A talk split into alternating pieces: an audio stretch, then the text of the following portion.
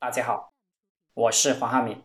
这一节跟大家讲，爱情就是用浪漫主义战胜现实主义。对你好的那个女人，你折磨她，对不起她，她悲伤的离开了，嫁给了别的男人，对你还是心心念念。你喜欢的那个女人，你对她好，她折磨你，不把你当回事，甚至背叛你，你在她身上损失了时间，一大把金钱。过去几年，你还是心心念念。恨得牙痒痒，天道好还而已。两个贫穷的人没有办法的凑合。一个富有的男人每天收到很多美丽的女人表白。你别管是因为房子、车子还是票子，爱情就是相互掂量筹码。真正的爱情是什么？基因的自我保护。人们在现实中品味虚幻，用浪漫主义战胜现实主义的消耗，就是爱情。追求这种爱情的都是。逆天的人，有些人是傻子，有些人是伟人。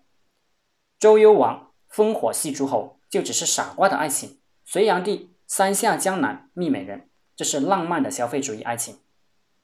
刘邦的老婆偷情，刘邦封他老婆的那个情妇为侯爷，这是通达的爱情。有钱不需要爱情，到处都是爱情；没钱需要爱情，到处都没有爱情。当你有钱的时候，别人需要你的爱情。当你没钱的时候，你需要别人的爱情。爱情是一个价值交换，生存价值或者繁殖价值。穷人结婚对穷人很重要，穷人必须快速结婚，否则以后穷的不要自己，富的也不要自己。趁年轻说自己是潜力股，其实大部分人的智力不够，根本不知道谁是潜力股。